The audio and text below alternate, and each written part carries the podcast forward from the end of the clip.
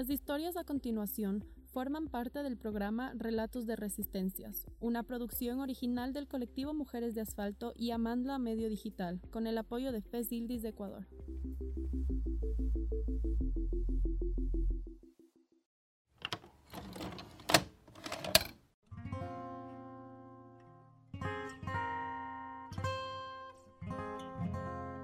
Jenny Sánchez vive en el sector de Monte Sinaí, ubicado al noroeste de Guayaquil, Ecuador. Ha trabajado como lideresa social por varios años en los distintos sectores de la ciudad, lo que la llevó a ser la precursora de la Fundación Nausan, llamada así por los dos apellidos de sus hijas y cuyo objetivo es trabajar con personas en situaciones de vulnerabilidad en la cooperativa Monte Sinaí.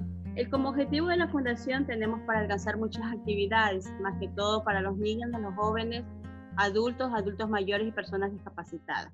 Jenny indica que son varias las luchas las que viven los sectores populares en Guayaquil y nos comenta cuáles son las de Monte Sinaí.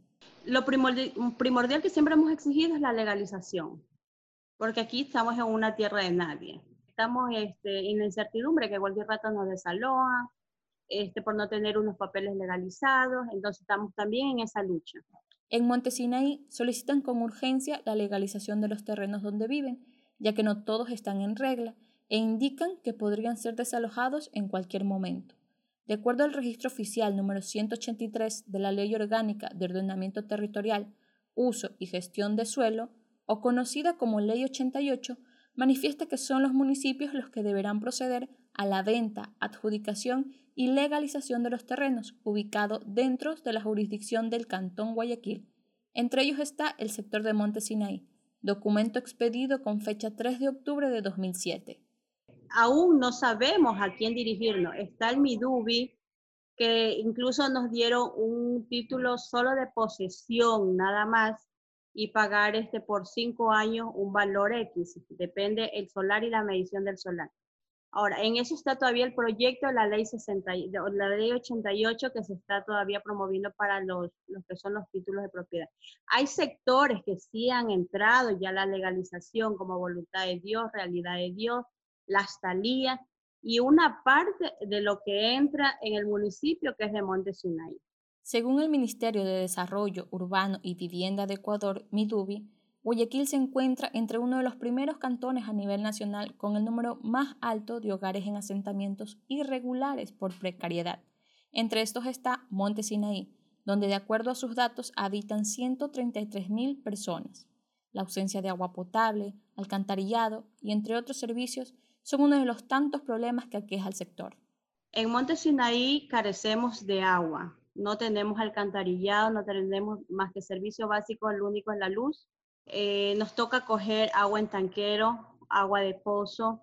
Muchas veces hemos este, sufrido en cuestiones de, agua tres semanas, un mes, que nos toca a veces proveer de otras cooperativas. En Monte Sinaí, para acceder al agua potable, dependen de los tanqueros de distribución de agua, proyecto gestionado por la empresa que dota de agua potable a Guayaquil. Sin embargo, los primeros días de la declaratoria de emergencia esta cooperativa careció de líquido, debido a que estos tanqueros no distribuyeron a todos los moradores del sector, por lo que Jenny explica cuáles fueron las acciones que realizaron en la comunidad para conseguir agua durante la cuarentena. Teníamos que irnos a la toma, a la toma y hay otra toma que está diagonal al, hospital de Monte Sinaí, pero esa no estaba abierta. Entonces ahí nos fuimos este, un grupo de líderes a luchar que por favor nos doten de agua, el municipio y a todas las entidades. Sufrimos mucho porque nosotros teníamos que traer de otras familias, de otros sectores que sí tienen servicio básico y reunirnos entre todos los líderes o vecinos con tanque y irnos a ver en camioneta, pero era una vez a la semana. O sea, aquí sí se sufrió bastante lo que eran cuestiones de agua. Acceder a productos de primera necesidad también fue un reto para la cooperativa Montesinaí, sobre todo cuando las ciudadanos y los ciudadanos se encontraban a la espera de recibir los kits de alimentos prometidos por el gobierno local y nacional durante los meses de marzo a julio de 2020. Pedí al municipio el 17 de junio que nos ayuden con kit de víveres, 17 de junio. Estamos hablando hoy día, si no me equivoco, 16 de julio y hasta la fecha de hoy. Pasando dos, tres días le mando un correo que hasta cuándo. Lo que me dicen es, espere porque atrás suyo hay más gente hay colas en papeles y etcétera, etcétera, pero bueno, pues vamos a ver qué pasa. Según la información proporcionada por Jenny, los kits de alimentos que recibieron en su sector no fueron suficientes y que en algunos casos estos contenían productos caducados. Lo que pasa es que también papitos fueron a retirar, como quien dice, a, exigir los kits que según ya le había llegado un mensaje de, por vía WhatsApp que vayan a retirar a tal institución iban y dice que le daban solamente en una funda celeste eh, lo que son granolas, leches ya a punto de caducarse, este, galletas caducadas, todo eso dice que le daban. Ahora, otros papitos que así mismo fuimos en encuesta a preguntar si ya, le habían llegado los kits escolares, pues me decían que no, que espera la segunda fase, espera la tercera fase, que aún esto es un proceso y no llegaba. Jenny detalla bajo qué condiciones recibió este kit de alimento para su familia.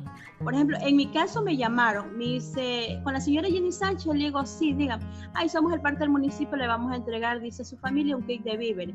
Venga, véalo. Primero me dijeron, esperen su puerta con la copia de cédula que en 10 minutos llega. En media hora me llamaron, mira, es que no podemos avanzar, estamos con el carro este, por las piscinas de Monte Sinai, ¿usted cree que puede avanzar? Yo le digo, perfecto.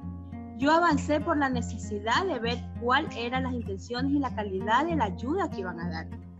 Oh, sorpresa, nomás me vino seis bombones, dos barras de chocolate, una libra de arroz, una funda de sal chiquita y un cuarto de aceite. Eso fueron todo lo que me dieron. La cooperativa Monte Sinaí y la Fundación Nausan también apostaron por el uso de plantas como medicina alternativa. Jenny menciona que a pesar de ser poco, logró distribuirlos a las personas de su barrio. Este, aquí en mi casa la fundación daba cursos de reportería, pastillaje y panadería. Nosotros teníamos el, bicarbonato por libra. Yo había comprado como dos semanas antes bicarbonato de libra. Tenía este vinagre, tenía, bueno, poco de cosas, ¿no?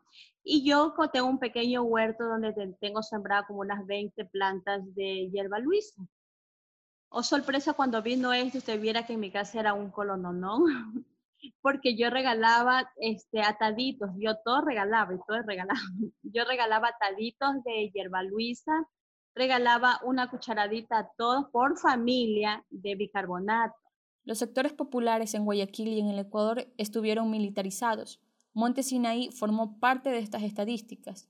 Jenny detalla cómo fue el actuar de estos en su barrio más bien nos ayudaban cuando ya veían, porque a veces se aglomeraba la gente, pues a pedirme así esas cosas fuera de la hora que, estaba, este, que no se podían dar, pues no. Entonces ellos me decían, ¿qué pasa? Mucha gente. Yo le digo, no, tranquilo, le digo, le estoy dotando paquetitos de hierba luisa o, o comiditas, algo, ah, listo. Y él nos ayudaba más bien, nos ayudaban los militares a coordinar, a que la gente se eduque con las mascarillas y todo lo demás. Y, y de paso, hasta ellos mismos hacían la labor social.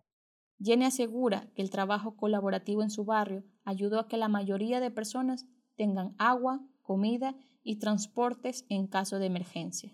Sí hubo unión entre compañeros líderes barriales de distintas cooperativas, nos ayudábamos mutuamente para poder gestionar, sea ambulancia, sea por parte de la Cruz Roja, sea este, vecinos que tenían carros X para poder trasladar a otros pacientes que venían de otros sectores. Desde el 2018, Monte cuenta con un hospital público, el mismo que cubre ciertas especialidades médicas. A pesar de ello, el presidente Moreno informó el 31 de marzo de 2020 que el hospital sería exclusivo para casos confirmados de COVID-19 y que el personal médico contaría con los insumos para garantizar su bioseguridad mientras salva vida. Hoy, con las denuncias de los doctores y doctoras, este ofrecimiento resulta cuestionable. En cuestiones de aquí de dispensario no hay muy buena la atención. Solamente contamos con un hospital de Monte Sinaí y es poca, es poca las camas que había en ese sector. Fue fatal. Aquí no es que Monte Sinaí es el centro, como que dice, más infectoso que hubo del COVID. No.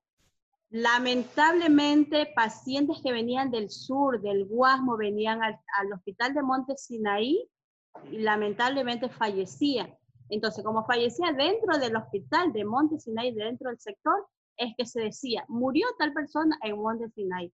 Jenny reflexiona sobre la gestión del Estado ecuatoriano en medio de la pandemia del coronavirus versus el trabajo y la respuesta comunitaria en su sector. Tenemos un gobierno y unas autoridades que no hacen conciencia de las emergencias que se está viviendo entre las familias más que todo vulnerables. Entonces, como está notorio en todo el mundo y todo el país lo que está pasando, que no hay esa solidaridad a los humanos, al, más que todo al necesitado, al pobre, no digamos al pobre, al más vulnerado, al que casi no nos consideran.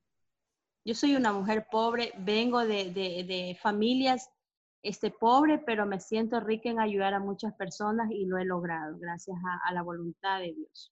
La voz de Jenny demanda a que las y los líderes barriales deben ser valorados en todo momento y no tan solo en campañas electorales. Nosotros tenemos que ser valorados como líderes barriales, que no solamente vengan en el tiempo de campaña, que en el tiempo de campaña vienen y tocan las puertas, ayúdame esto. No, sino que más bien nos ayuden con o sin problema a la sociedad.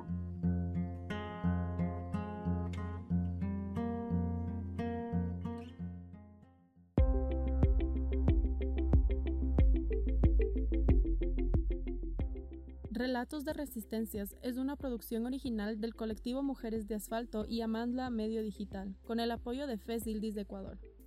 Puedes encontrar este y más contenido en Spotify, Apple Podcast, Google Podcast y otras plataformas. Nos pueden encontrar en Facebook, Instagram y Twitter como arroba mujeres de asfalto y arroba amandla medio. Les esperamos en un próximo episodio.